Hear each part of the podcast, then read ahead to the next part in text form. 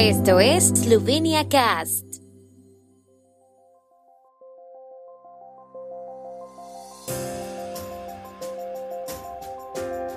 Noticias. Control policial en las autopistas eslovenas se mantiene sin cambios ni interrupciones. Fondo de Desarrollo Regional de Eslovenia ofrece préstamos para proyectos de eficiencia energética. El Festival de Música Antigua de Radovlitsa celebra 40 años. El Ministerio del Interior de Eslovenia subrayó que la vigilancia en las autopistas seguirá siendo la misma, pero dado el volumen relativamente pequeño de las autopistas, se compromete a reforzar también al resto de la policía de tráfico.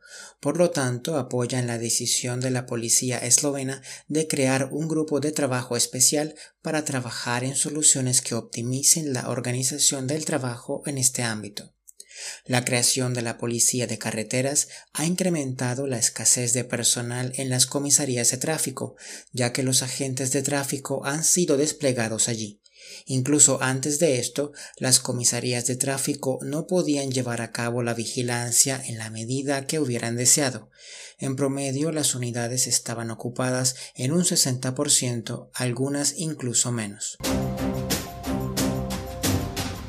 El Fondo de Desarrollo Regional de Eslovenia ofrece préstamos a empresas empresarios individuales, cooperativas y particulares con actividad profesional para invertir en mejoras de la eficiencia energética.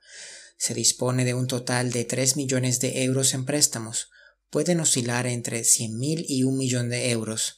El plazo puede ser de hasta 15 años, con una moratoria de 3 años para el reembolso.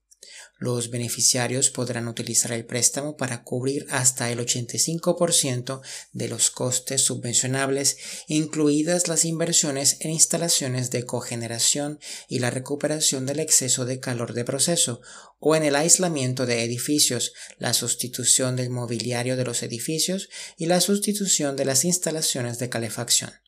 Las solicitudes estarán abiertas del 15 de agosto al 31 de diciembre de este año o hasta que se agoten los fondos. Desde 1983, la ciudad medieval de Radovlitsa es la sede del Festival Anual de Música Antigua. Este año, el cuadragésimo Festival de Radovlitsa se dedicará a celebrar su aniversario, pero el formato del propio festival no cambiará.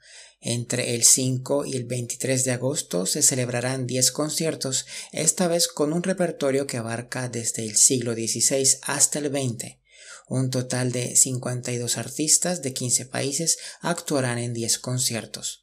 Según María Kolar, presidente de la Sociedad de Amantes de la Música Antigua de Radovlitsa, entidad que organiza el festival, tuvieron un buen público en los años de la pandemia y el interés se mantiene intacto en los conciertos de este año.